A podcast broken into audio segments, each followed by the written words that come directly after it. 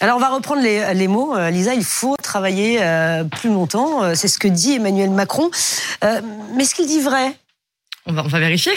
Avant toute chose, pour que tout le monde puisse suivre avec les mêmes bases, voici un petit rappel pratique. Notre système de retraite est un système par répartition. Ça veut dire que les personnes en activité cotisent pour financer les retraites. Vous travaillez, vous cotisez, et une fois arrivé à la retraite, vous avez un pourcentage de votre salaire qui devrait vous permettre de maintenir plus ou moins votre niveau de vie pendant votre retraite. Le système est solidaire, donc les femmes en congé maternité, les chômeurs, les personnes en arrêt maladie, en situation de handicap ou encore avec de faibles revenus acquièrent également des droits. Aucune personne à la retraite n'est laissé euh, sans ressources. Aussi, de façon euh, schématique, si vous partez à la retraite avant l'âge légal de départ, vous avez une pension moins élevée, c'est la décote. Si vous partez à l'âge légal, vous avez une retraite à taux plein. Et si vous partez après l'âge légal, vous bénéficiez de ce qu'on appelle une euh, surcote. Selon notre président, donc, et son gouvernement, il faut travailler plus longtemps parce que premier argument, le report de l'âge légal à 64 ans doit permettre de ramener le système à l'équilibre financier en 2030. Alors d'après le dernier rapport euh, du corps, hein, le Conseil d'orientation euh, des retraites sur lequel s'appuie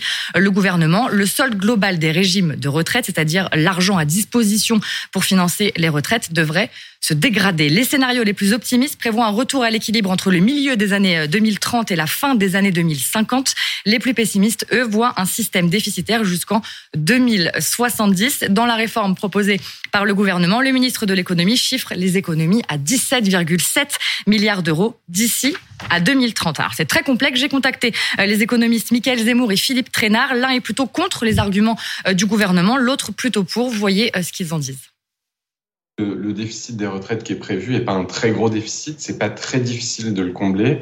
La difficulté, c'est que le choix qu'a fait le gouvernement pour combler ce déficit est un choix assez brutal puisqu'il a choisi de concentrer les économies sur les personnes de 55 ans et plus aux portes de la retraite en décalant assez rapidement leur départ en retraite. Et euh, de cette façon, il fait porter beaucoup d'économies, jusqu'à 18 milliards, sur en fait un tout petit nombre de personnes, alors qu'il aurait été possible de faire très différemment. Ça crée du chômage et notamment ça crée du chômage chez les seniors qui sont déjà plus en emploi euh, aujourd'hui à 61 ans. Elle est absolument nécessaire, mais elle n'est pas suffisante. Tout d'abord, son scénario central est trop optimiste, avec quasiment un taux de chômage de 5%, le corps oublie euh, qu'il y a plus de 30 milliards de déficit sur euh, les régimes de retraite des fonctionnaires. En tout état de cause, je pense qu'il faudra d'autres réformes en retraite encore, que le problème de l'équilibre des finances publiques n'est pas résolu du côté de l'assurance vieillesse. Donc l'argument de l'équilibre financier n'est peut-être pas le, plus significatif, je pose la question. Mm, ouais. Et selon tous les experts que j'ai contactés, si vous n'avez pas d'équilibre financier dans le système des retraites, l'un des meilleurs moyens de financer les pensions, c'est d'aller piocher dans les caisses de l'État et ces caisses qui sont plutôt euh, utilisées pour financer les problèmes de court terme comme le Covid ou euh, le choc de la guerre en Ukraine. Donc, Deuxième euh, argument du gouvernement, il faut travailler plus longtemps pour avoir de meilleures retraites, avec notamment la revalorisation des petites pensions pouvant atteindre 85% euh, du SMIC, sauf que la réforme ne va pas foncièrement améliorer les choses. La retraite n'est pas, euh, pas meilleure. Aujourd'hui, par exemple, si vous pouvez partir à la retraite à 62 ans et que vous choisissez de partir deux ans plus tard, vous bénéficiez d'un bonus, ce qu'on appelle une surcote. Et du fait de la réforme, à la fois, on va obliger les personnes à partir jusqu'à deux ans plus tard, mais en même temps, on va leur faire perdre une partie de leur bonus éventuel qu'elles auraient eu aujourd'hui si elles avaient choisi de partir plus tard. Donc, dans l'ensemble, la, la réforme ne change pas grand-chose au niveau des pensions.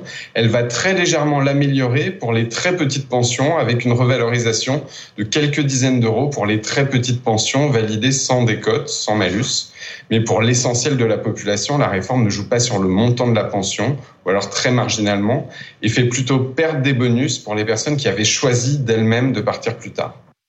Mais sans réforme, les retraites auraient fini par être moins élevées sur le long terme. Écoutez si nous, les Français travaillent moins ou ne travaillent pas plus, ça veut dire qu'il y a un problème financier, ça veut dire que vous devez baisser les pensions. C'est tout. Il n'y a pas, pas beaucoup de paramètres sur lesquels jouer, ou alors essayer de réduire la durée de vie des Français.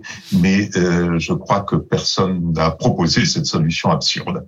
Voilà. Donc, euh, pour maintenir les pensions, il faut travailler plus, et si on voulait les augmenter, il faudrait travailler encore plus. En gros, on peut faire. Les oppositions attaquent en grande partie euh, le gouvernement sur ces deux aspects. Et si ce n'est pas le cas, ils arrivent quand même à s'accorder euh, pour une fois sur un point. Pour eux, la réforme est injuste. Cette réforme est injuste et injustifiée.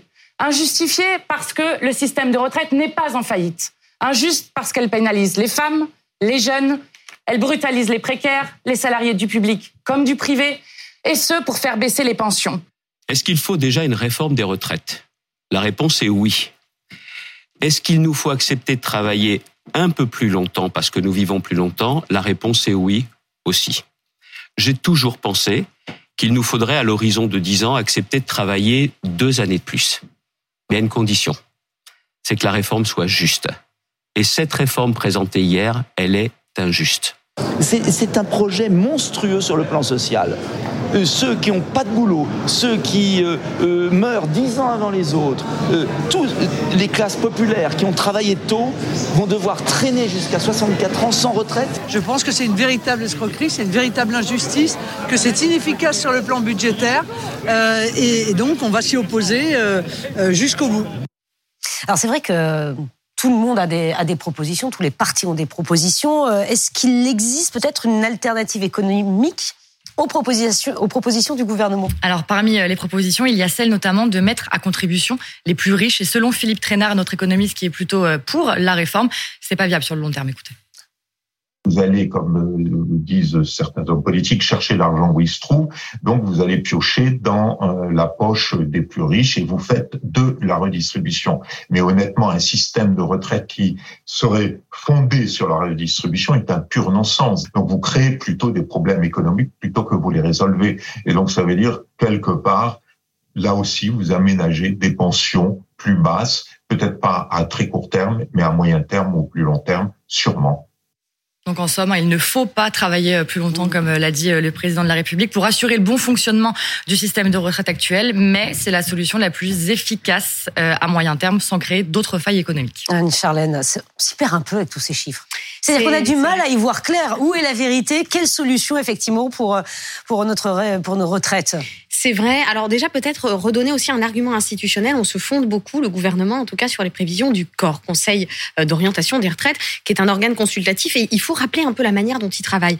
Le corps, en fait, propose différents schémas. Alors, par exemple, vous aviez un, un encadré avec des schémas où l'État devrait lui-même prendre en charge les dépenses euh, qui seraient plus importantes pour financer les retraites. Vous avez un encadré numéro 2 où on vous parle de la productivité qui pourrait être différente. Donc on le voit bien, le corps en fait envisage un petit peu toutes les hypothèses. Donc c'est pas lui qui peut donner des réponses législatives. Et il faut le redire, le choix de la retraite et d'augmenter l'âge légal, c'est un choix politique. Pourquoi? Parce que les données économiques en fait, elles sont complexes, on peut leur faire dire beaucoup de choses. Par exemple, vous avez un vieillissement de la population mais ça ne coûte pas forcément beaucoup plus cher. On n'a pas vu que ça pesait euh, sur les recettes. Le défi démographique, il est complètement là, mais on aurait pu le baisser avec euh, l'idée d'une baisse de la générosité publique. Pourtant, le gouvernement ne veut pas non plus travailler sur une hausse des cotisations patronales parce que il veut essayer de, parler de relance de l'économie. Donc, on le voit, en fait, il y a beaucoup d'impératifs, il y a beaucoup de chiffres auxquels on peut faire dire beaucoup de choses parce que, en réalité, il faut le rappeler, c'est avant tout le choix politique qui va dominer. Le choix politique, Agathe Lambré.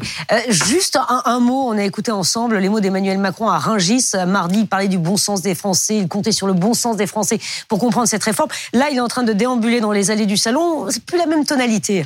Pour l'instant, en tout cas, le président n'a pas reparlé de bon sens. C'était une petite phrase qui avait fait réagir les oppositions parce que parler de bon sens des Français comme si c'était lui le chef de l'État qui détenait la définition euh, du bon sens, comme si sa réforme était forcément de bon sens, ben ça pouvait sembler un peu arrogant, un peu euh, décalé. Donc non, aujourd'hui Emmanuel Macron se cantonne à cet argument que la réforme est nécessaire, qu'elle est indispensable pour sauver notre système par répartition. Déjà, ça change de la communication de l'exécutif ces dernières semaines qui s'était un peu pris les pieds dans le tapis en parlant d'une réforme juste, un argument qu'on leur avait euh, renvoyé dans la figure. Pardonnez moi l'expression. Mais donc aujourd'hui, Emmanuel Macron se cantonne, euh, se cantonne à cette ligne. Et par ailleurs, il affiche aussi toujours, à comme aujourd'hui, son inflexibilité. Parce que c'est ça aussi le message que le président veut envoyer en ce moment aux manifestants, aux parlementaires. En vue de cette journée du 7 mars, de la France à l'arrêt le 7 mars, Emmanuel Macron dit d'emblée, je ne bougerai pas, vous pouvez continuer à manifester, ma réforme, j'irai au bout. Merci beaucoup.